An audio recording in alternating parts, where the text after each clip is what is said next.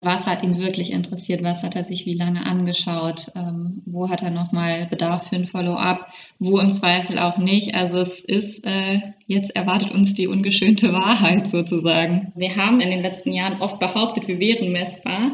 Jetzt sind wir es 100 Prozent. Ja, liebe Karina, wir haben uns kennengelernt ähm, vor Jahren schon bei ähm wo war das noch gleich? In? In Saragossa, wenn ich mich nicht ganz irre. Absolut richtig. Äh, und es war der krasseste Job meines Lebens, weil der war irgendwie, ich allein war schon zehn Wochen am Stück vor Ort und eine andere Kollegin hat noch acht Wochen dann irgendwie übernommen und weitergemacht. Und du warst, glaube ich, die ganze Zeit vor Ort, oder? Ja, ich war tatsächlich die ganze Zeit vor Ort. Ähm, ja, Paralleluniversum wir waren jung und willig, äh, kann man nur leider äh, entschuldigend wahrscheinlich sagen. Ich würde es nie wieder machen. Aber es war trotzdem eine super jede Zick, wie wir das in Köln sagen. Ähm, genau, da haben wir uns kennengelernt und jetzt sind wir uns ähm, im September wieder über den Weg gelaufen. Mhm. War ein Projekt, wo du die gesamte inhaltliche Steuerung gemacht hast. Äh, auch so ein Eventformat, was äh, eigentlich messebedingt weggebrochen war und jetzt eben transformiert werden sollte. Kannst du ganz nochmal den Rahmen erklären? Mhm. Ja, du hast es eigentlich ganz gut zusammengefasst. Also wie gesagt, eins von den klassischen Formaten, ähm, was eigentlich auf einem ähm, Messestand st stattgefunden hätte, neue Produkte, ähm, neue Lösungen, die präsentiert äh, worden wären, jetzt alles eben nicht mehr an den Mann gebracht werden konnte, ähm, aber natürlich verfügbar und ähm, kommuniziert werden musste. Und das dann, ähm, womit wir direkt beim Thema wären, natürlich als Livestream umgesetzt wurde. Mhm.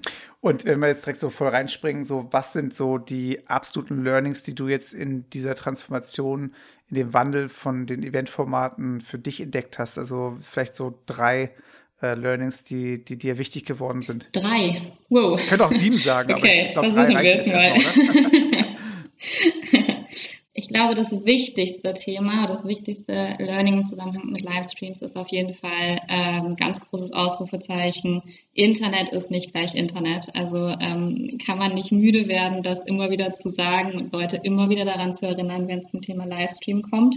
Ähm, hat viel damit zu tun, was ist wann verfügbar, wer kann auf was zugreifen, gerade wenn es darum geht, wo sitzen denn meine Zuschauer. Ähm, dann das große, ein großes Learning ist auf jeden Fall auch das ganze Thema ähm, Inhalt.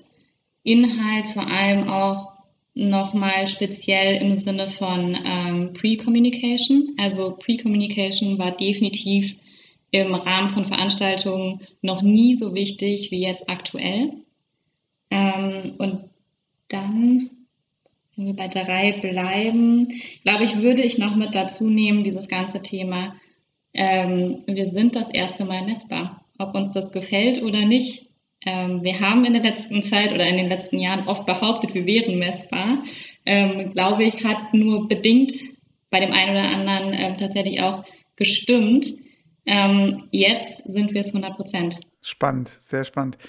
Ich habe ja das eine oder andere schon einfließen lassen, deshalb möchte ich mich da ungern wiederholen, aber ähm, meine Hauptthese ist wirklich, umso digitaler es wird, desto analoger müssen wir arbeiten, weil Menschen wollen Verbindung, die wollen Echtes, die wollen gesehen werden. Jeder Mensch möchte wahrgenommen werden und möchte eigentlich auf Augenhöhe mit anderen kommunizieren, gerade wenn man so remote sitzt und ähm, äh, ja eben eingeschlossen ist im äh, eigenen Homeoffice ähm, und gar nicht so rauskommt. Also deshalb umso digitaler dieses ganze Arbeiten, die, das New Work wird, umso äh, analoger müssen wir eigentlich Erlebnisse äh, produzieren, die reproduzierbar sind oder die eben äh, so antizipiert werden können, dass sie eine Verbindung aufbauen und dass sie sich echt anfühlen, dass sie äh, authentisch sind, dass sie ähm, eben nicht virtuell eine, eine Welt aufbauen, die vielleicht auf den ersten Moment mal spannend sein mag, aber ich glaube, wenn wir ehrlich sind, meistens eigentlich uns nicht wirklich abholen und wirklich kicken. So, ne? Das äh, würde ich sagen, ist so, glaube ich, mein Haupt, Hauptargument und äh, Gedankengang immer wieder bei den verschiedenen Formaten, die da so gerade draußen stattfinden. Ja, ich, ich würde gerne mal diesen Podcast nutzen, um ähm, nochmal so auf Null zu gehen und äh, eine der Begrifflichkeiten zu definieren, weil doch irgendwie relativ viele Wörter äh, da draußen sind, die teilweise völlig andere Definitionen mit sich bringen oder verschiedene andere Selbstverständlichkeiten. Also wenn wir einfach mal vielleicht den Dreiklang nehmen von bisherigen physischen Events, Online-Events, wie ich es jetzt sagen würde, also nicht digital-Events, äh, sondern Online-Events und das dritte vielleicht Hybrid-Event. Deckt sich das mit deiner Wahrnehmung? Und wenn ja, wie würdest du diese drei Formate ein bisschen ausdifferenzieren? Was ist das? Was verbirgt sich hinter diesen drei Begriffen? Mhm. Ähm, ja, es deckt sich auf jeden Fall mit meiner Wahrnehmung. Das sind, glaube ich, so diese drei Hauptformate, äh, Veranstaltungsformate, die ähm, im Moment kursieren und in aller Munde sind. Ähm, wenn wir uns vielleicht als allererstes das äh, Bekannte, Gelernte ähm, anschauen, physisches Event viele, also so geht es mir zumindest in den Gesprächen, die ich so führe, ähm, viele benennen es auch als das analoge Event, ähm, irgendwas, was sich dann vielleicht doch im Zweifel eher persönlich anfühlt oder persönlicher anfühlt, als das ein oder andere digitale Format im Moment noch ähm, zu sein scheint. Und natürlich auch immer die große Frage nach der Präsenz. Also gerade bei Konzernen werden solche Veranstaltungen oder wurden in der Vergangenheit solche Veranstaltungen oft als Präsentveranstaltungen ähm, betitelt. Ob das richtig ist oder nicht, ist, glaube ich, so ein bisschen noch äh, die Büchse der Pandora, die man irgendwie dann ähm, öffnen kann, wenn man das denn möchte. Ja, zumal gerade, ich meine, präsent ist man ja genauso, wenn man etwas digital konsumiert, oder? Absolut, absolut. Also da geht es ja schon los mit dem Sprachwirrwarr, das ist so ein bisschen Tohuwabohu.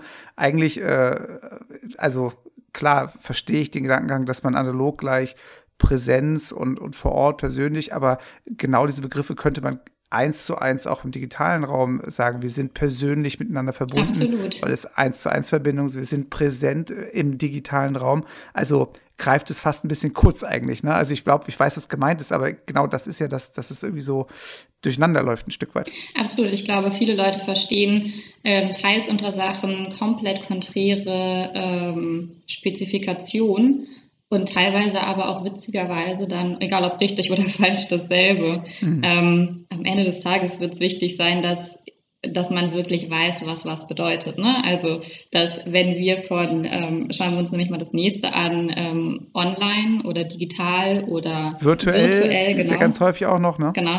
Also ich glaube, wenn man sich das halt anschaut, dann ist halt, also es ist halt wichtig, dass Leute verstehen, wenn man über virtuell spricht, dann ist man halt nicht zwangsläufig, ähm, also dann, dann redet man über einen virtuellen Raum, über einen virtuellen Avatar. Aber also man ist quasi schon äh, präsent durch einen Avatar, aber nicht persönlich, weil man nicht als Person da ist, sondern ein stellvertretender Avatar, der sich virtuell mit anderen virtuellen Avataren trifft, so, oder? Genau, absolut. Aber es das heißt natürlich im Umkehrschluss auch, dass ich ähm, ein, ein Online-Event oder einen digitalen Event machen kann. Ähm, aber deswegen muss der noch lange nicht virtuell sein. Also ja. wenn wir jetzt einfach nur in, einen Livestream gehen und einen, ähm, einen Videocall-artigen Charakter dem Ganzen geben, dann ähm, hat das erstmal gar nichts mit virtuell zu tun. Absolut, ja. Also ich denke auch da nochmal, ähm, außerhalb dieser technischen Komponente auch einfach nochmal ganz wichtig diese Unterscheidung zwischen äh, Information und Emotion, ähm, also oder dem Ziel, was hinter diesen, äh, ich nenne es ja am Ende des Tages dann eben Online-Event, weil es eben nicht mehr in einem Raum, also vielleicht kann man es über den Raum anders definieren. Bisher war der Raum der analoge Raum, wo wir uns äh, auf den Weg gemacht haben, äh, Zeit genommen haben, um dorthin zu kommen. Alle treffen sich an einem Ort zur selben Zeit. Und jetzt ist es eben ein anderer Raum, nämlich ein digitaler Raum. Und deshalb rede ich von Online-Events, weil sich dort die Menschen zur selben Zeit äh, zusammenschalten. Ne? Ja, beim Digitalen ist es schon auch so. Also zu sagen, man macht ein digitales Event, heißt, heißt ja nicht unbedingt, dass ich das Ganze online mache. Also wer sagt denn, dass ich ein digitales Event, so wie wir es ehrlicherweise in der Vergangenheit schon oft gemacht haben, nicht auch physisch in einem Raum mit Teilnehmern machen kann, weil ich ähm, ein digitales Exponat im Raum zum Beispiel stehen habe oder mich anderer digitaler Tools bediene, die mir helfen, Leute in einem großen Raum in großer Summe zum Beispiel miteinander zu connecten, sei es über Votings oder was auch immer.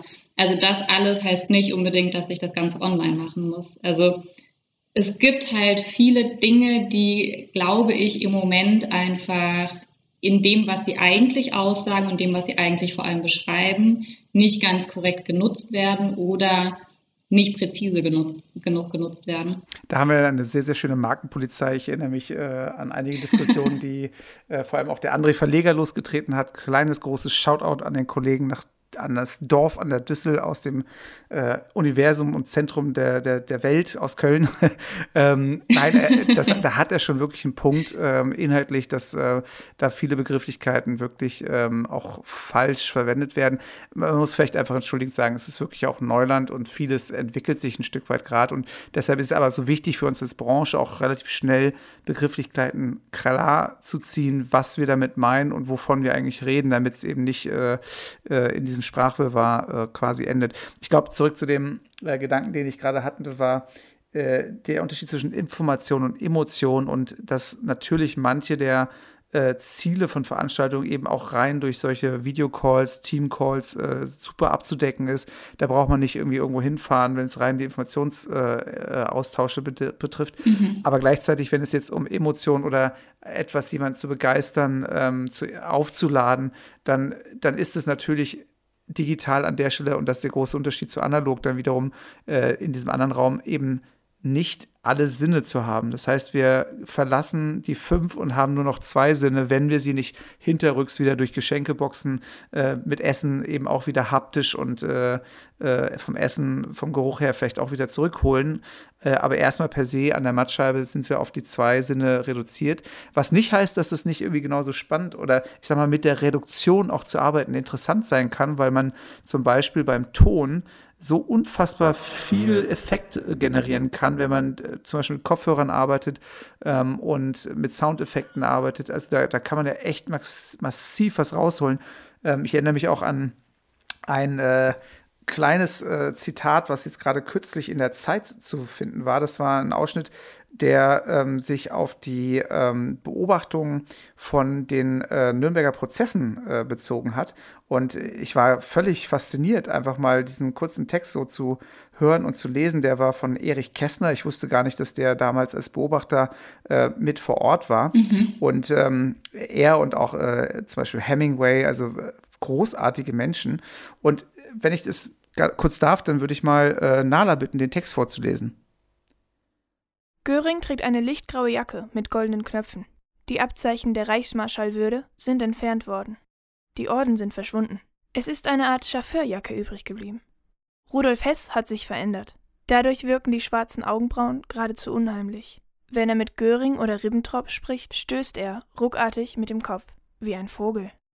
Alfred Rosenberg hat sich nicht verändert. Seine Hautfarbe wirkte immer schon kränklich. Manchmal zupft er an der Krawatte. Sehr oft fährt er sich mit der Hand übers Gesicht. Die Hand allein verrät seine Nervosität. Neben ihm sitzt Hans Frank, der ehemalige Generalgouverneur von Polen. Manchmal zeigt er die blitzenden Zähne. Dann verzieht ein zynisches, stummes Lächeln die scharfen Züge. Unfassbar, welche äh, Beobachtungsgabe und Pointiertheit in diesem Medium Wort und einfach das nur liegt und, und das wahrzunehmen, was da stattgefunden hat. Und wenn wir, ich glaube, zurückkommen, auch manchmal die Kernelemente, die eben verfügbar sind, äh, zu nutzen, dann liegt da auch echt eine Kraft drin, ähm, die auch digital zu vermitteln und übermitteln ist. Also man muss einfach wirklich zurück äh, zu dem, wie immer, was ist das Ziel? Äh, und wie kann ich dann die Inhalte so spannend verpacken, dass sie eine Wirkung erzielen? Ja, das ist ja Inszenierung, was mein Handwerk ist. Äh, kurzer Exkurs, aber also will nur sagen, es verändert sich. Wir haben eigentlich nur noch zwei Sinne. Man kann sie aber, wenn man sie ganz bewusst schärft und mit diesen zwei Sinnen spielt, auch ganz spannende Sachen in Szene mhm. setzen. Ja, vor allem ganz wichtig, ähm, echt sich irgendwie selbst immer wieder zu reflektieren und zu zwingen, so nah wie es eben geht, an der Zielgruppe zu bleiben.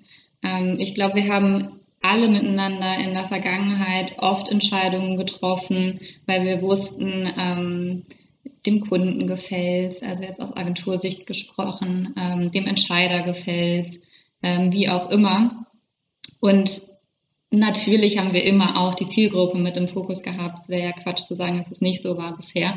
Ähm, aber jetzt werden wir, wenn wir das nicht machen und wenn wir das 30 Sekunden lang nicht machen, wenn wir das eine Minute lang nicht machen, und zwar nicht nur nicht ein bisschen nicht, sondern wenn wir das einfach nicht zu 100 Prozent machen und konsequent, durch, konsequent durchziehen, wir werden direkt bestraft von den Zuschauern, weil die Leute abspringen, weil die Leute sich das nicht reinziehen. Und das ist halt super wichtig, sich das immer wieder bewusst zu machen, ähm, am Inhalt zu bleiben ähm, und super, super nah beim Need der Zielgruppe zu bleiben. Wir sind ja genau in diesem Prozess der Veränderung. Äh, wir haben durch Covid die Transformation von den bisherigen klassischen Events äh, zu diesen Online-Events vollzogen. Und ich, ich vermute oder ich denke, es liegt nicht falsch zu prognostizieren, dass es jetzt mit dem Impfstoff dann zum Jahreswechsel äh, oder im ersten Quartal dann irgendwann eben auch zunehmend zu diesen sogenannten Hybrid-Events kommt. Wie würdest du die nochmal definieren und was, worauf kommt es da an, wenn man eben hybride Events gestaltet?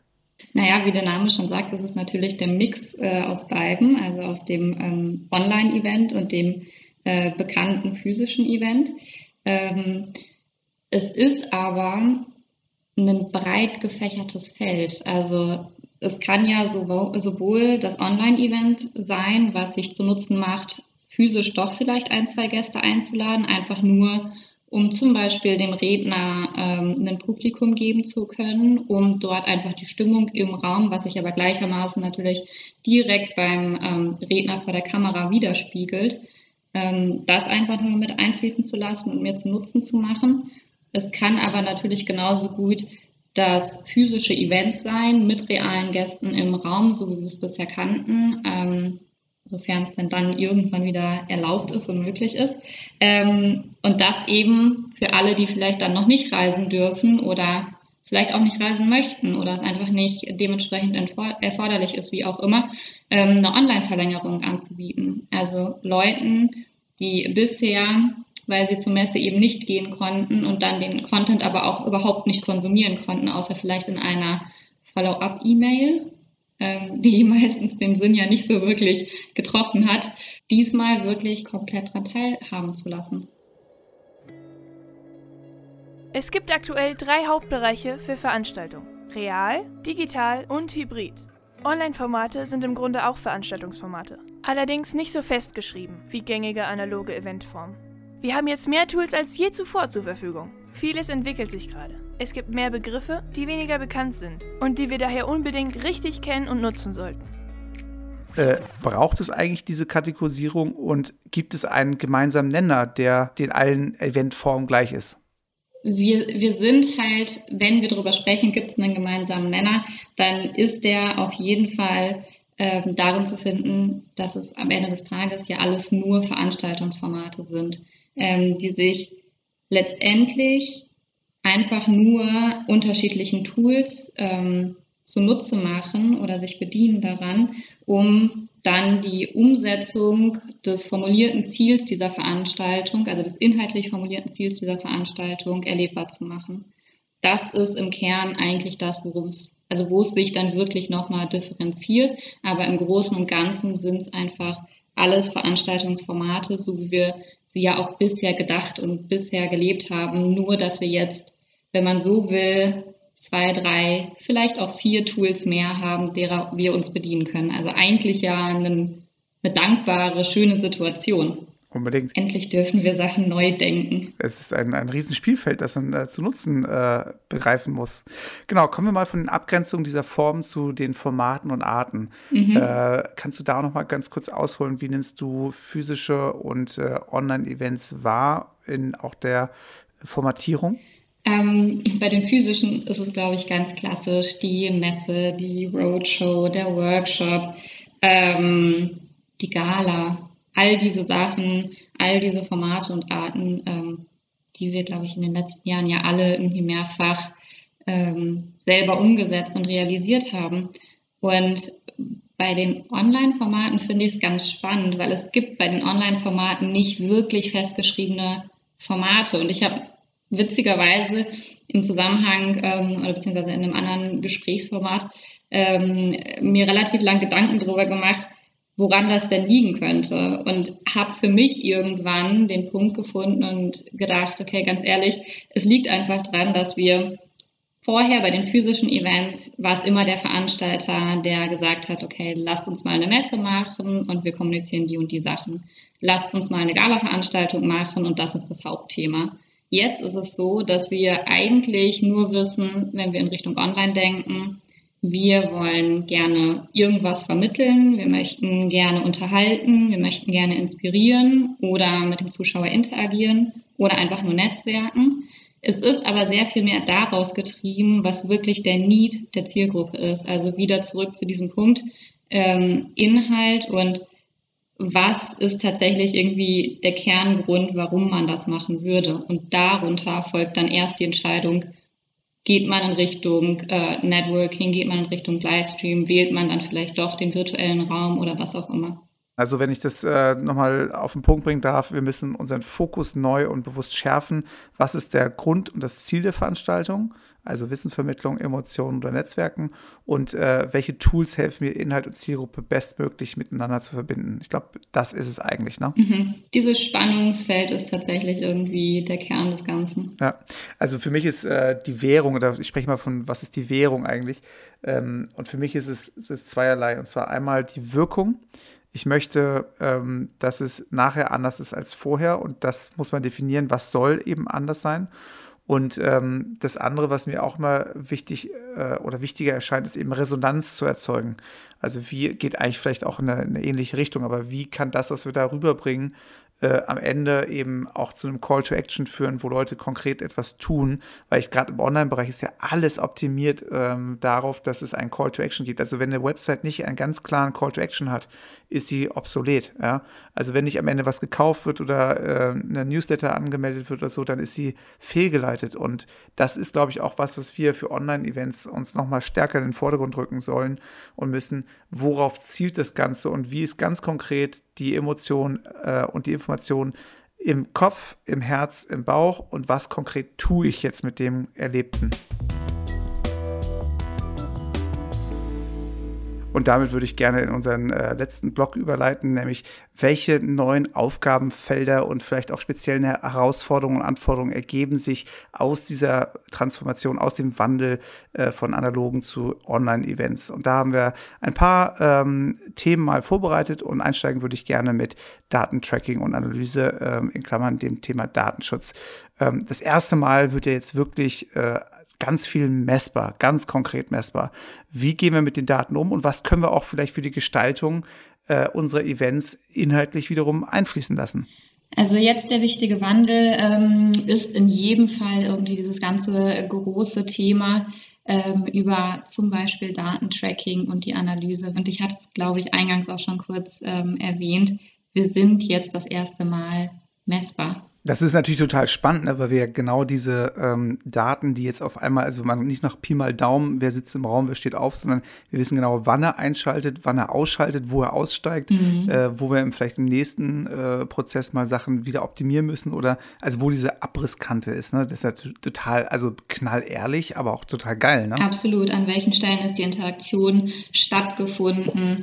Ähm, was hat ihn wirklich interessiert? Was hat er sich wie lange angeschaut? Ähm, wo hat er nochmal Bedarf? Für ein Follow-up, wo im Zweifel auch nicht. Also es ist, äh, jetzt erwartet uns die ungeschönte Wahrheit sozusagen. Das ist natürlich auch ganz spannend in Richtung von Datenschutz. Das würde ich sagen, blenden wir hier an der Stelle aus, weil äh, klar, Riesenthema, mhm. aber das führt jetzt zu weit für den Podcast. Das heißt, der zweite Punkt? Der zweite Punkt, der zweite Punkt wäre auf jeden Fall das ganze Thema ähm, Zugriffsrechte. Ähm, speziell im Spannungsfeld mit Business Devices. Also was meine ich damit? Ähm, ich glaube, wir sind es irgendwie gerade aus dem privaten Umfeld gewohnt, dass jeder immer auf alles Zugriff hat ähm, und sich überall in jede Videokonferenz einfach einschalten kann und jeder Link immer irgendwie im privaten easy ähm, zu öffnen ist.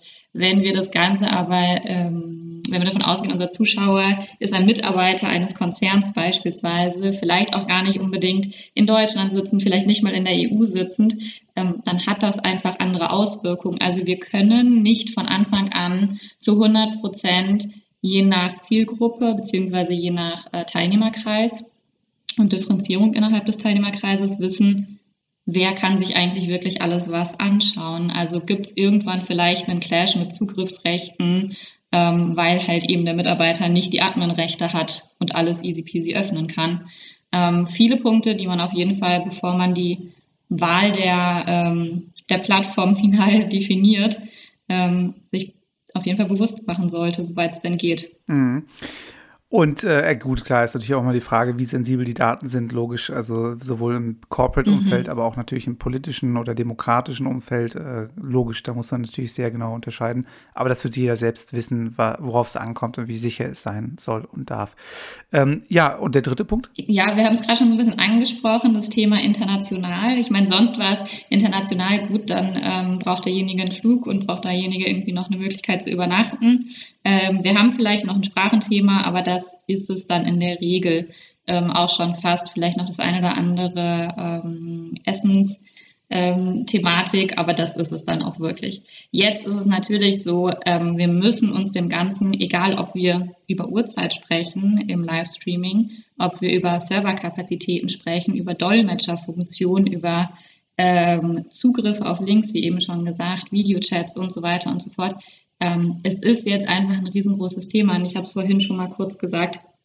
Internet ist halt eben nicht gleich Internet, ähm, haben die ein oder anderen, glaube ich, in unserer Branche in den letzten Monaten schmerzlich erleben müssen. Wir können nicht mehr davon ausgehen, dass jeder auf alles easy peasy Zugriff hat.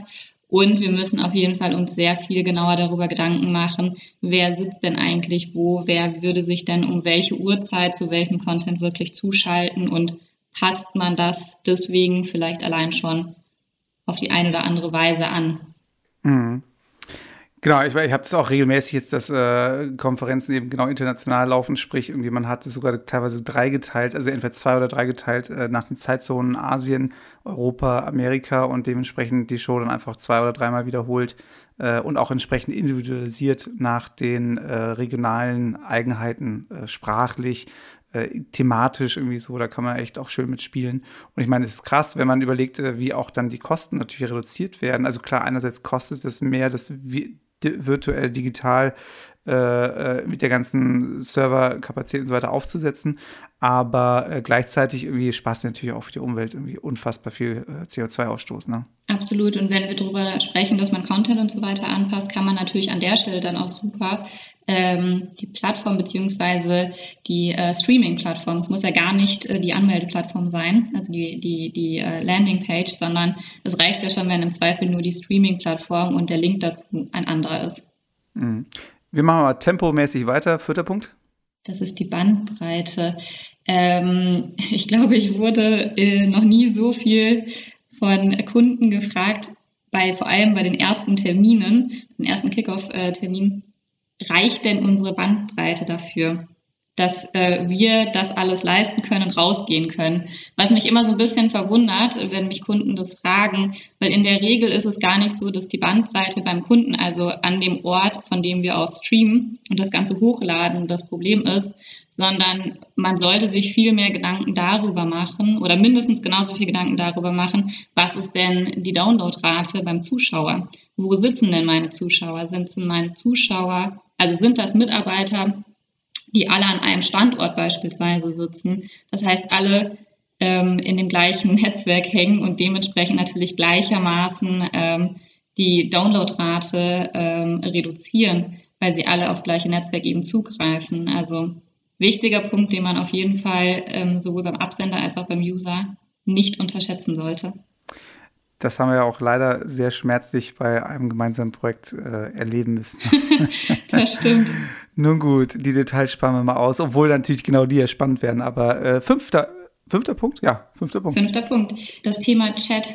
Also wie öffentlich mache ich etwas, sowohl beim Chat als auch bei der Anzahl der Zuschauer, also ähm, Anzahl der Views, ähm, ist immer wieder ein großes Thema. Meine Devise ist, es gibt kein richtig oder falsch. Ähm, je nach Zielgruppe kann es super gut sein und super smart sein, ähm, das Ganze öffentlich zu machen, um eben diese Interaktion, diese Community auch eins zu eins dem Zuschauer zu spiegeln, ihm zu zeigen, dass er nicht alleine vor seinem Laptop sitzt, sondern dass es ganz, ganz viele gibt, die ähm, mit ihm gemeinsam in dieser Community sind und ähm, eben die Plattform nutzen, um zu interagieren, um Con Content zu konsumieren, um etwas zu erleben gemeinsam.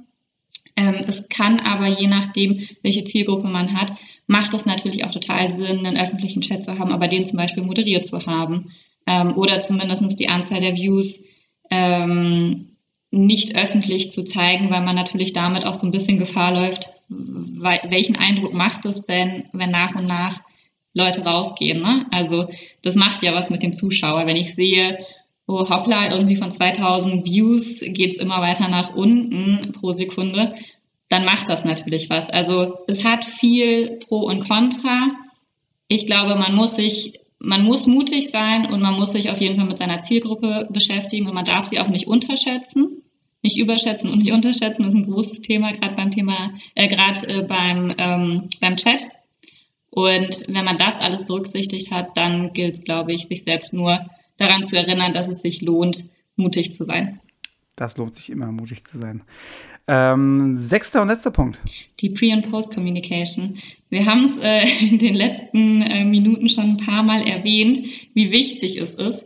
Ähm, ich glaube, so ein gutes Beispiel, ein gutes Beispiel ist, wenn ich möchte, dass jemand ähm, zum Zeitpunkt X, also zum Start des Livestreams, ähm, motivationsmäßig, ähm, emotional, inhaltlich auf dem auf einem bestimmten Level ist, bestmöglich auf demselben Level wie alle anderen, die gerade dasselbe ähm, zum selben Stream eingeschaltet sind, dann muss ich davor natürlich irgendwas gemacht haben. Also ich kann nicht erwarten, dass sich jemand hinsetzt, den Link öffnet und man kann einfach von 0 auf 100 Prozent ähm, reinstarten und hat alle Leute sofort dort, wo man sie ähm, haben möchte.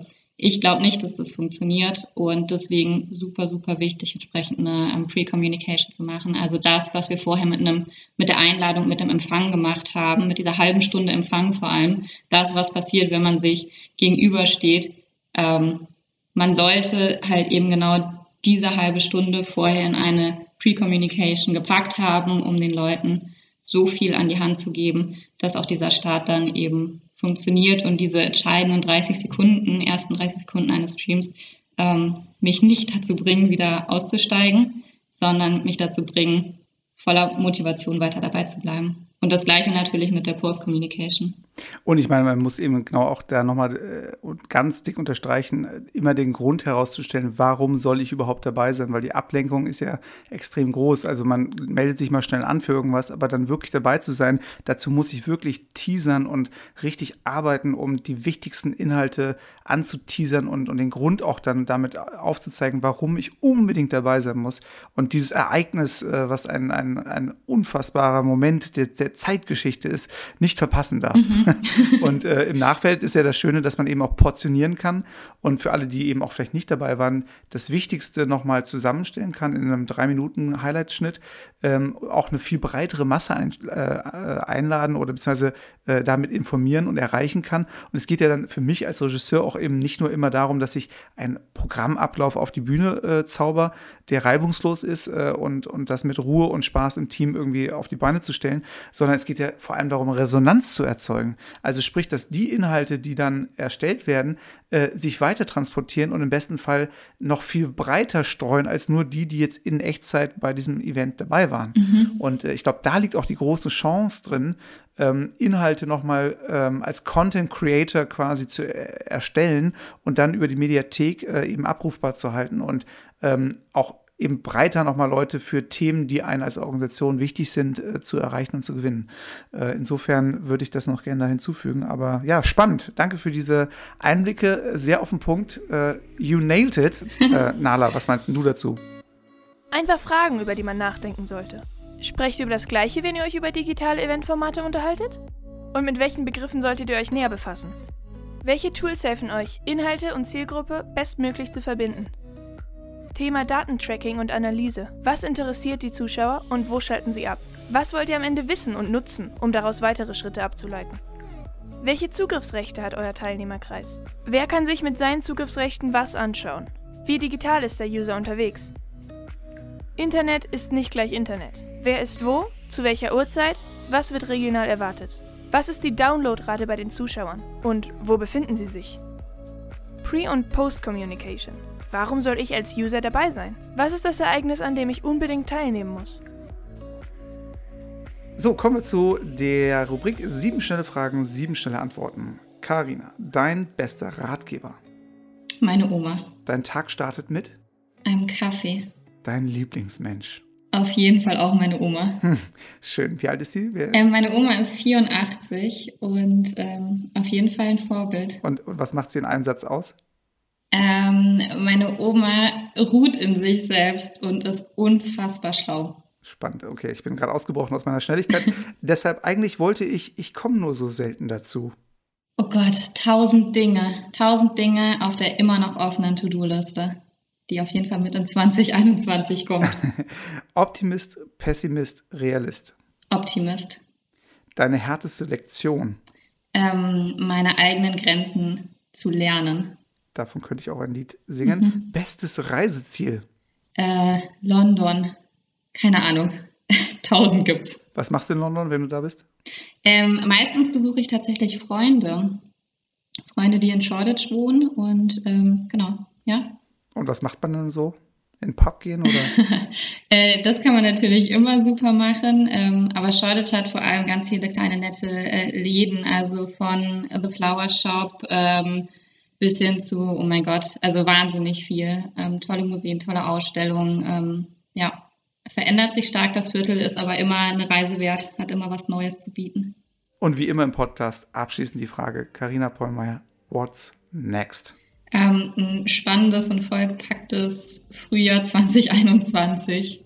Ich hoffe, das waren jetzt einfach äh, äh, ein paar Leckerbissen, die euch weiterhelfen in der Arbeit, die ihr äh, eben tagtäglich ja genauso tut. Wir sind nicht schlauer, cleverer als ihr. Es ist nur äh, schaffbar, wenn wir gemeinsam unser Wissen teilen. Das ist auch die Motivation für diesen Podcast, ähm, einfach Wissen zu teilen, weiterzugeben, dass wir gemeinsam als Branche besser werden, ähm, dass wir relevanter werden, dass wir noch bessere Resonanzen erzeugen und dann auch im Marketingmix gegenüber eben TV-Shows, TV-Werbung äh, und andere Werbebudgets äh, eben entsprechend auch unsere Bedeutung stärken, weil wir eben Resonanz erzeugen. Und ich glaube, ja, man kann viel trauern über das, was äh, weggeht. Und ich, ich leide wirklich zutiefst auch mit den vielen Kollegen, die nicht äh, in der Lage sind, ihr Geschäftsmodell zu verändern. Wobei auch da merkt man ja, wenn man ein bisschen umparkt im Kopf, dann gibt es ja auch Möglichkeiten, wie man vielleicht doch äh, noch ein Geschäft partizipieren kann und ganz neue Dinge sich ergeben.